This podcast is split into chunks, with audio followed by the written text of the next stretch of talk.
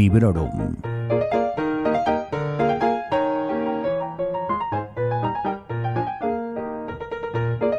Hola a todos y a todas. Ya hemos dejado atrás los meses de marzo y abril, ya nos hemos metido en mayo con ambos pies y nos dirigimos hacia la época estival a toda velocidad y sin frenos. Que no nos pase nada. En este nuevo episodio de la serie Los libros de los que no te hablé, voy a repasar lo que han dado de sí los dos últimos meses aproximadamente y voy a aprovechar para contaros otros asuntos relacionados con el podcast y con los libros que hayan sucedido o que estén por suceder. Y por supuesto voy a hablar de San Jordi y o el Día del Libro. Hace un par o tres de semanas, en el grupo de Telegram de Librorum, uno de los participantes comentó al respecto de esas mini reseñas que comparto en Instagram con mi valoración en caliente de los libros que voy leyendo. Como os dije en el episodio anterior de este estilo, no asumo que todo el mundo tenga Instagram o Twitter, por lo que esas mini opiniones también van a estar aquí en este tipo de episodios, a no ser que tengan un programa especial dedicado al libro en cuestión, pues en exclusiva con su reseña completa. Dicho esto, desde la última vez que publicamos uno de estos episodios de resumen y próximas lecturas, han pasado muchas cosas. Desde la presencia en Librorum de Iván Ledesma para hablarnos de Stephen King, hasta las vacaciones de Semana Santa, pasando por la primera visita de Yai del podcast Travesura Realizada y del canal de YouTube Pergamino Infinito. Como siempre, en las notas que acompañan a este audio en sons.red os dejaré todos los enlaces y la lista de libros mencionados. Sin más, me pongo a ello y os doy la bienvenida a Librorum Podcast.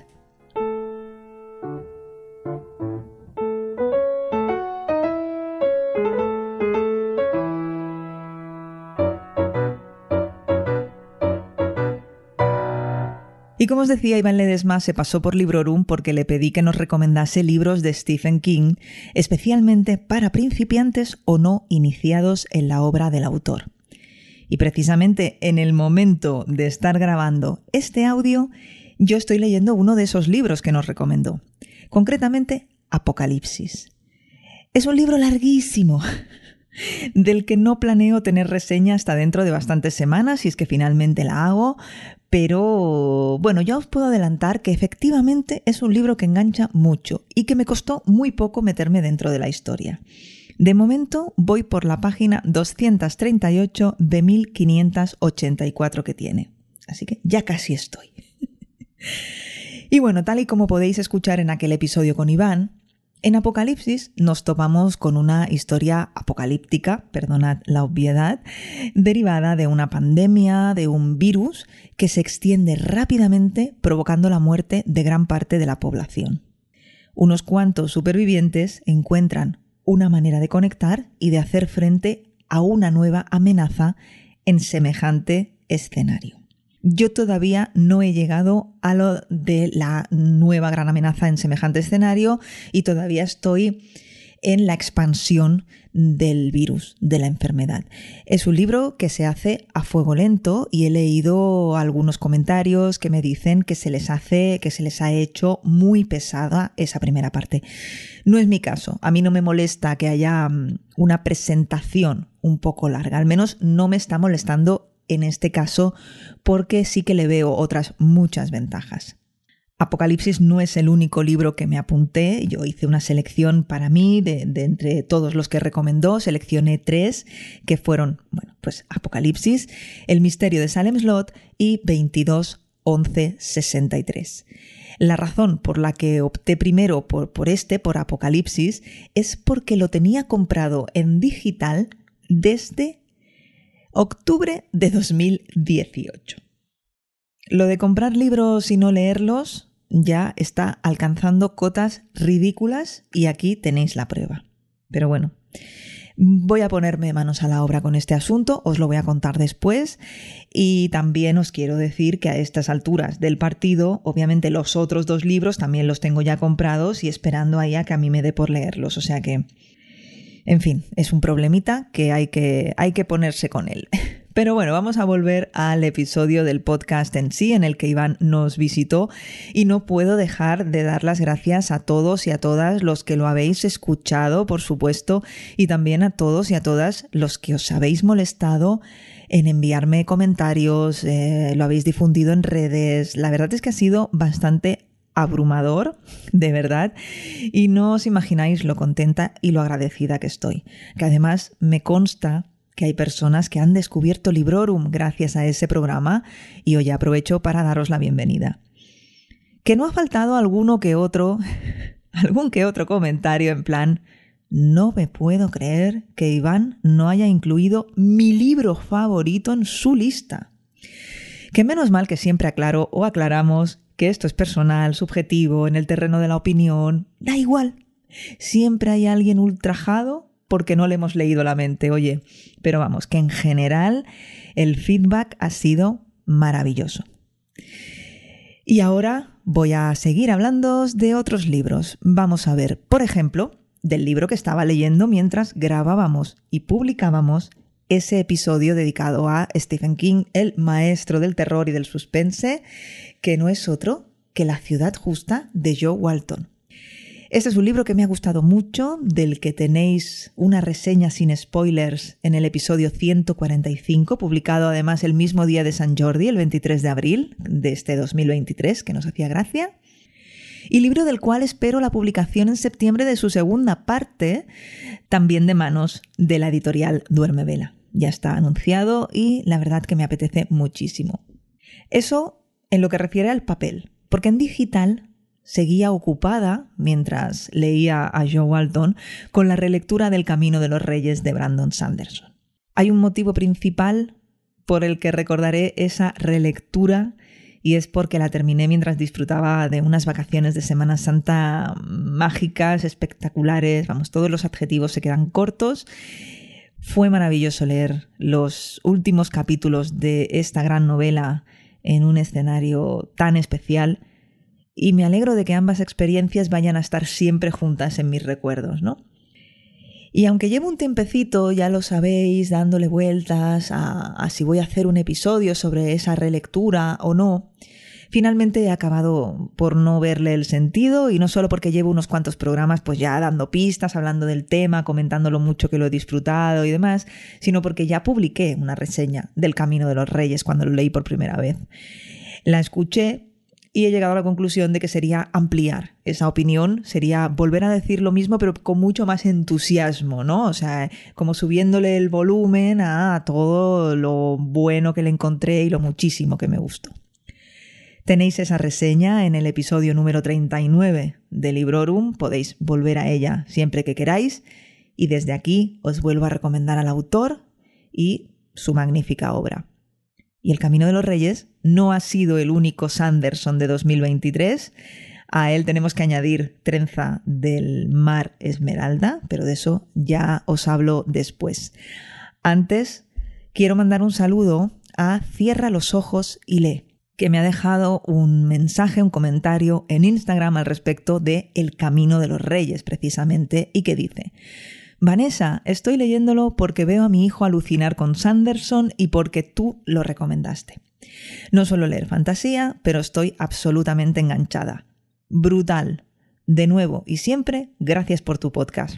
Gracias a ti por el mensaje, por escuchar Librorum y bueno, me alegro muchísimo de que, bueno, de despertar, ¿no? La curiosidad o las ganas por, por leer a según qué autor o por leer en general.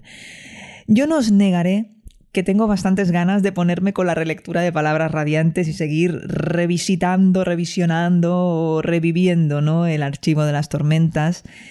Pero es que entre una cosa y otra sería como dedicar el año entero a leer libros de este señor. A ver, que no está mal, pero me lo quiero tomar con calma, a pesar de que las ganitas están ahí, están ahí. Y también tenía muchas ganitas de volver a Pratchett otro gran nombre. Eh, primero, bueno, por supuesto tenía muchas ganas de leer su biografía y en segundo lugar, alguna de sus novelas del mundo disco, que ya sabéis que para mí es tradición llevármelas de vacaciones, sobre todo a la playa y a la piscina. Y de hecho, me llevé Brujas de viaje de Terry Pratchett de vacaciones de Semana Santa.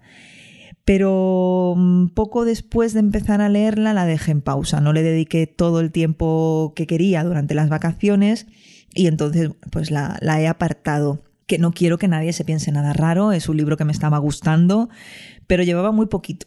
Mm, es bueno, llevaba como 34 páginas y al volver a Barcelona me apeteció más seguir con otras cosas, ¿no? Eh, tenía, por ejemplo, muchísimas ganas de ponerme con la biografía del autor, así que dejé Brujas de viaje aparcado para seguir con él. Pues eso, imagino que, que a partir de junio o del momento en el que empecemos a ir a la playa, ya lo veremos. Y estaba dispuesta a empezar ya esa biografía cuando me acordé de que el 28 de abril me tocaba sesión del club de lectura en la librería Éfura y que la lectura escogida era El profesor Adonda de Stanislav Lem. Blanca Mart no descansa y ella quiere que leamos a Lem. Ella se ha empeñado en eso. Y yo, optimista, dije, pues adelante, porque a pesar de que Congreso de Futurología, pues no me gustó nada, si es cierto que Solaris me gustó muchísimo. Y pensé, oye, pues a lo mejor lo del Congreso fue un bache y sus otros libros pues también te van a gustar. Pues no. a ver, podría haber sido peor. Sí, podría haber sido peor. Pero una de las mejores cosas que tiene esa novelilla es que es corta. y creo que esto no es algo muy positivo que decir de un libro.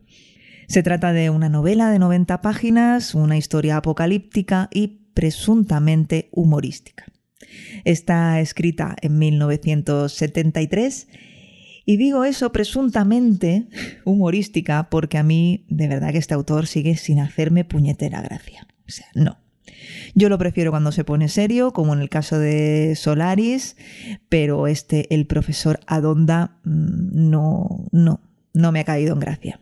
La premisa es muy atractiva, eso no lo pongo en duda. El holocausto informativo e informático ha caído sobre el planeta. Todos los ordenadores se han destruido a sí mismos y la humanidad ha vuelto a algo muy parecido a la prehistoria. Pero luego, el desarrollo de esta idea, que en principio parece buenísima, para mi gusto se pierde por derroteros que vamos, es que no me pueden interesar menos. Que de nuevo vuelvo a esto, es una opinión personal, no, vayáis a perder esto de vista y me digáis ahora que bueno, que Stanislav Lem es vuestro autor favorito y que no concibís que otra persona no piense lo mismo, ¿no? Reconozco que en esta historia se plantea alguna reflexión interesante, ¿no? Y tiene alguna que otra escena curiosa pero para de contar. No tuve la sensación de haber perdido el tiempo, eso tampoco, ¿no? Pero tampoco puedo decir que lo haya disfrutado. La conclusión a la que llego es que a lo mejor Lem no es para mí y que la excepción fue Solaris. De todas maneras, tardaré un tiempo en leer algún otro de sus libros y en comprobar mm, de qué va la peli, porque ahora mismo no me interesa. ¿Y sabéis qué es lo peor de todo? que me leí la novela para la sesión del club de lectura y finalmente no pude asistir porque tenía otro compromiso. O sea, estupendo. Pero bueno, para quitarme esta decepción, me puse, ahora sí, con la biografía de Terry Pratchett, una biografía con notas a pie de página escrita por Rob Wilkins, quien fue asistente personal del autor y editada por May Mes. La editorial sacó dos versiones, una en catalán y otra en castellano. Y yo elegí la versión traducida al castellano por Manu Viciano. Desde el primer momento, el libro me cautivó. Al contrario de lo que esperaba, no es una biografía que idealiza o endiosa a Pratchett, sino que yo creo que lo humaniza todavía más. La figura del biógrafo de Wilkins en este caso está bastante presente también y su voz nos acompaña a lo largo de todo el libro. Y esto a mí me ha gustado mucho. No sé, me transmite cercanía, me transmite la cercanía que él tenía con el autor y da la sensación de que es un puente que te conecta directamente con él, de persona a persona. Además, tenemos la suerte de poder disfrutar también de la voz de Manu, del traductor, en las notas del traductor, en las que me ha dado la sensación de que se ha dejado llevar y se ha unido al homenaje. Y me alegro muchísimo de que lo haya hecho porque son sonrisas extra y esto siempre viene bien. Espero poder ofreceros pronto mi opinión sobre este libro tan especial, tan emotivo y tan divertido, pero quiero tomármelo con calma y hacerlo lo mejor que pueda.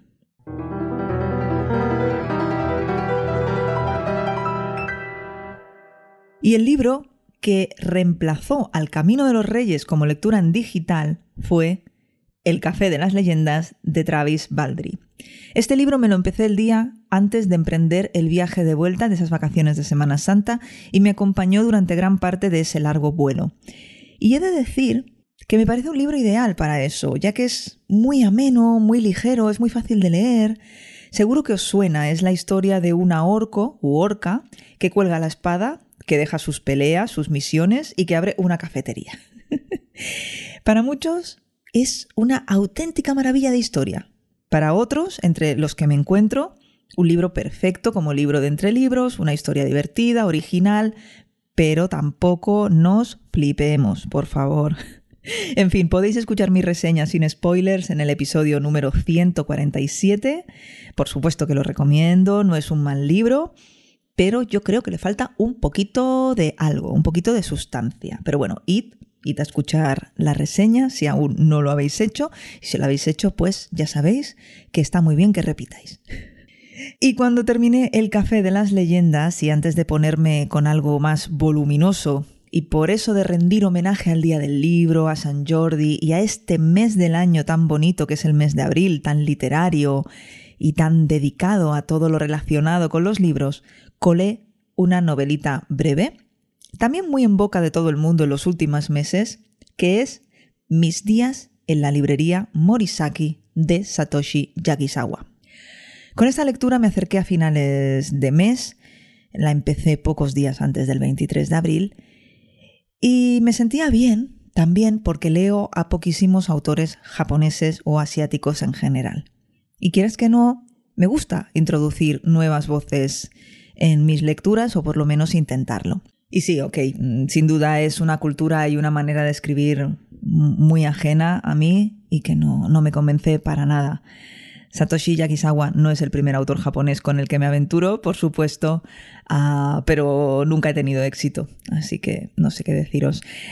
He estado mirando lo que escribí en mi mini reseña en Instagram en caliente, ¿no? Lo que antes os comentaba. Y me ha hecho gracia que empiezo diciendo, si no tienes nada bonito que decir, mejor no digas nada. Y luego suelto una parrafada mm, diciendo por qué no me ha gustado, ¿no? Y entiendo que, que hay muchas personas que consideran útil una reseña negativa, ¿no? Porque a lo mejor encuentras ahí puntos de conexión que dices, vale, pues yo tampoco me voy a, me voy a acercar, así que voy a deciros así por encima, mirando esa, esa mini reseña que escribí, el por qué eh, no, no me ha gustado el libro Mis días en la librería Morisaki. Para empezar, este libro es la nada. es la nada más absoluta, protagonizada por unos personajes absolutamente insoportables. Esto, esto sí que, que, tengo que decirlo, que no. A mí me disgusta profundamente leer cómo se comunican estos personajes entre sí, eh, las descripciones de sus expresiones faciales, las exageradas gesticulaciones, ¿no? Pero sobre todo lo que me causa muchísimo rechazo es la manera en la que nos pintan a sus personajes femeninos. Y aquí algunos y algunas os estaréis acordando de cierto escritor japonés que no pienso nombrar y al que detesto, ¿no? Que es especialista en este, en este campo. Además, mis días en la librería Morisaki em, me ha parecido aburrido e insulso, ¿no? O sea que es como lo que decía antes, ¿no? La nada más absoluta. No quiero añadir más quiero herir sensibilidades que ya nos conocemos. Por supuesto que no va a haber reseña, no solo porque efectivamente me da pereza, sino porque no tengo ganas de pasarme 15 minutos despotricando, que ya bastante he dicho. Y como es una novela tan olvidable, no me va a costar nada olvidarme de ella y dejar de pensar y de hablar de ella, que de hecho ya lo había dejado de hacer hasta que he tenido que sentarme aquí a contaros que la leí eh, cuando se acercaba a finales de abril. Vamos a cambiar de tema Estamos en el punto en el que estoy con Apocalipsis por un lado y con la biografía de Terry Pratchett recién terminada por el otro. Y llega el momento de ocuparme de mi segundo Sanderson del año. Pero antes de eso, recibo en el correo una novela breve de ciencia ficción con protagonistas jóvenes, de un escritor, podríamos decir que casi vecino mío, que tuvo la amabilidad de enviármela para que la leyese. Y por supuesto que lo hice. Os hablo de El perfil de Jordi Brizo. Este es un libro de 108 páginas que gustará mucho a los amantes de series tipo Black Mirror, porque por ahí van los tiros. Sin ser un libro sorbete de limón, porque no es un libro tan ligerito y demás, sí que es un libro breve, entretenido, que además va a mantenerte en alerta, enganchada, teorizando y qué pasará y este de dónde sale. Es el libro perfecto para leerse en una o dos sentadas. La narración es muy ágil, es un libro escrito en primera persona, con descripciones concisas y eficaces y con una historia cerrada, una historia, digamos que redondita, pero que si el autor quisiese, podría ampliarse o continuar. Yo de nuevo quiero darle las gracias a Jordi por pensar en mí y quiero desearle la mejor suerte del mundo. Os recomiendo que leáis el perfil, sí, y lo encontráis editado por Nova Casa Cela.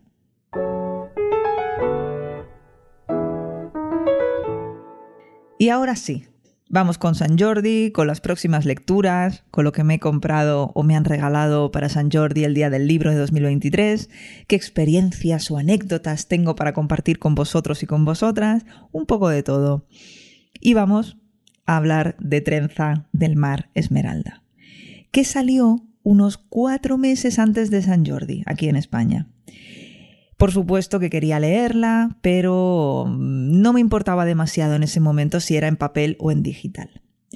Hasta que fui a una librería y vi la preciosidad de edición que ha sacado Nova, traducida como no podría ser de otra manera por Manu Viciano.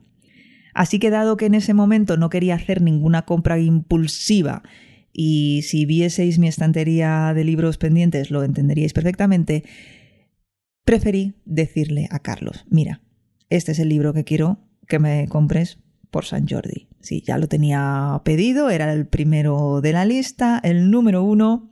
Y sí, por supuesto que se vino a casa, que Carlos me lo regaló ese mismo día, el día de San Jordi, y el día 1 de mayo lo empecé a leer. Este es un libro precioso si hablamos de él como objeto y si hablamos de él como historia, pues también. Es una novela de fantasía, es una novela de aventuras con un, con un aire, con un halo de cuento de los de siempre, tocada por la varita mágica de este autor. Sin duda, Trenza del Mar Esmeralda tendrá su propio episodio en Libro en un podcast y quién sabe, a lo mejor viene con sorpresa, pero bueno, eso ya lo veremos cuando lo termine de leer, ya que ahora mismo lo tengo en proceso. Y abro un paréntesis porque quiero aprovechar para hablaros de la Cosmier Week, un evento digital que pusieron en marcha desde cosmere.es, que yo os recomiendo de verdad que echéis un ojo a sus redes sociales, a su canal de YouTube y sobre todo en cuanto a esta Cosmier Week, que no os perdáis las charlas que fueron publicando con gente, bueno, de postín, como Alexander Páez, Marina Vidal, Dani Garrido, Dani alias Mangri o el mismo Manu Viciano. Y abro un paréntesis dentro del paréntesis porque quiero tener unas palabras para la plataforma eBooks que siempre se acuerdan de mí y que incluyeron a Librorum en su selección de podcasts literarios para el Día del Libro de este año. No sé si hay alguien por ahí dentro de ebooks al que le caigo especialmente simpática o qué, pero de verdad que es que siempre me tienen en cuenta y cada vez me sorprendo y cada vez me hace mucha ilusión y de nuevo, muchísimas gracias. Y al respecto de ebooks, voy a aprovechar para mandar un saludo al oyente José J. Villanueva, que se ha puesto en contacto conmigo y hemos estado hablando para, porque bueno, me informó de algún problemilla que ha habido con, con algunos episodios de este podcast en la plataforma iVoox. Y de verdad que le agradezco mucho su atención y su interés y, y bueno, ya nos hemos puesto en contacto con ellos y esperamos que se solucione todo pronto. Cierro este Mm, doble o triple paréntesis para hablaros de otro libro que pocos días antes de San Jordi anoté en mi lista y que también se ha venido a casa. Se trata de Boulder, de Eva Baltasar. A lo mejor os suena. Yo vi en las noticias el titular La primera novela en catalán finalista del premio Booker. Y me llamó mucho la atención, no quise perdérmelo, me pareció bonito hacerme con él en este momento y por supuesto que voy a estar pendiente del anuncio del título ganador que tendrá lugar el 23 de mayo, o sea que muy prontito y espero que me dé tiempo de leerlo pues antes de que, de que salga el ganador, a ver, a ver cómo me lo combino. Volvemos atrás, volvemos al 22 de abril, volvemos a un día antes de San Jordi en el que mi querida amiga Adri, a la que conocéis todos por su presencia en OTV, en Gamers Ocupados, bueno, entre otras muchas movidas en las que anda metida, estaba Adri por Barcelona y juntas nos fuimos a visitar la librería Gigamesh. Y es que allí yo quería comprar un libro pre-San Jordi, me hacía ilusión. Y el que llevaba en mente era Las 12 en el Beheaded Ben de James Stapleton, y bueno, me lo pillé, por supuesto. Lo que no sabía es que hay una pseudo primera parte de esta historia, o por lo menos es un libro de la misma cuerda, vamos a decirlo así, escrito por Sergio S. Morán y de título El lingotazo. Que bueno, que también se vino para casa.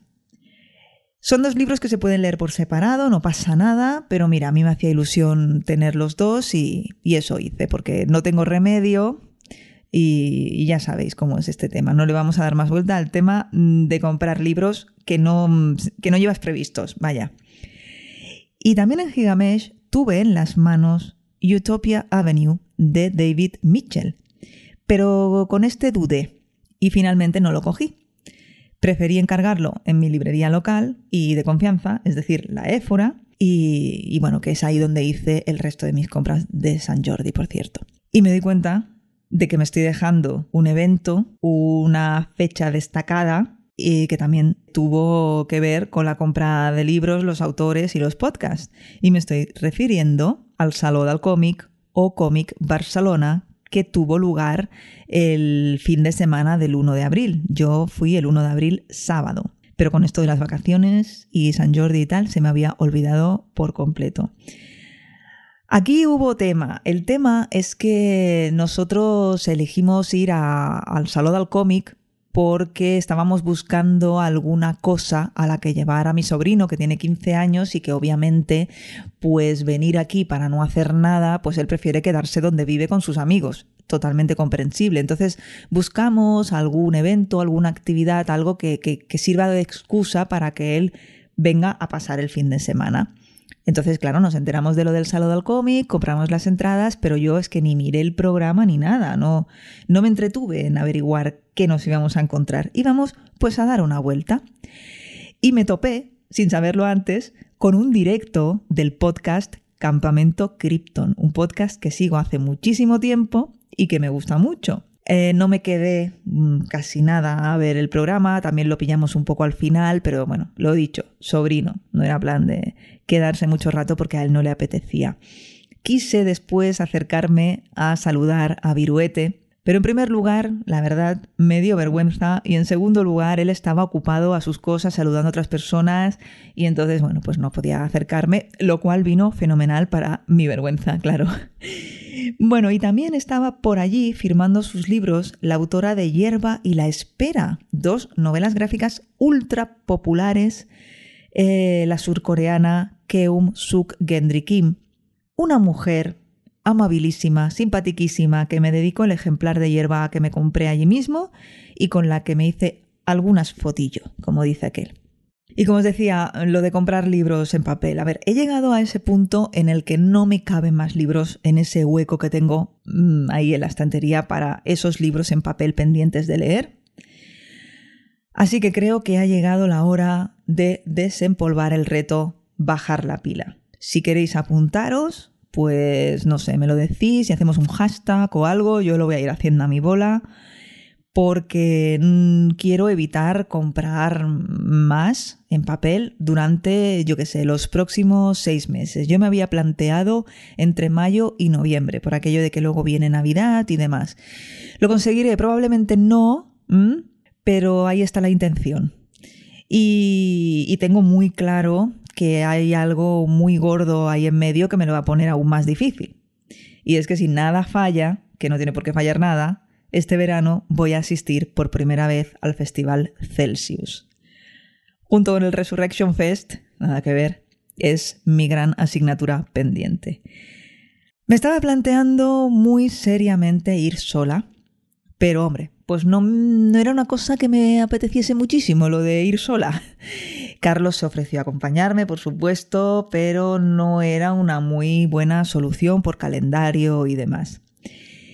Y ese mismo día en el que yo puse algo en Twitter, mi gran amiga Laura, una amiga de toda la vida, me dice, oye, que mi hermano me ha dicho que te estás planteando ir sola al Celsius, que yo también hace tiempo que quiero ir y oye, pues vámonos las dos.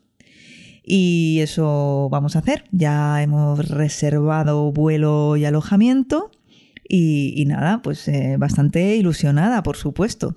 Ah, el hermano gestor del asunto es Iván Ledesma. Lo digo porque, bueno, porque no quede aquí como que no lo quiero mencionar.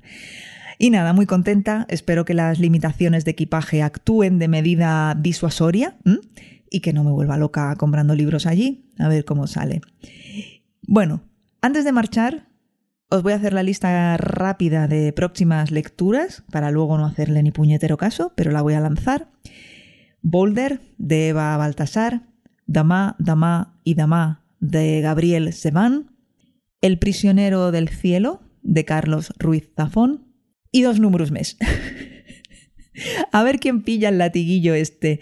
Si lo habéis pillado, dejadme un mensaje en comentarios. Venga, ya podéis hacerlo, ya lo sabéis, en sons.red, en ebooks, en el grupo de Telegram, en Twitter o en Instagram. Pero bueno, contadme si habéis pillado ese latiguillo, esa coletilla de y dos números mes. Y dejo aquí este repaso largo que ha abarcado las últimas ocho semanas, más o menos. Y espero que os haya gustado el episodio, que hayáis sacado ideas para las próximas lecturas y que me contéis, por supuesto. Sigamos leyendo, sigamos disfrutando, eso es lo que os deseo para vosotros y vosotras y también, ¿por qué no?, lo que me deseo para mí misma. Gracias por seguir ahí, hasta pronto y felices lecturas. Acabas de escuchar Librorum, un podcast alojado en Sons, red de podcasts. Encuentra mucha más información de este episodio en nuestra página web, sons.red barra Librorum. Y descubre muchos más podcasts en sons.red.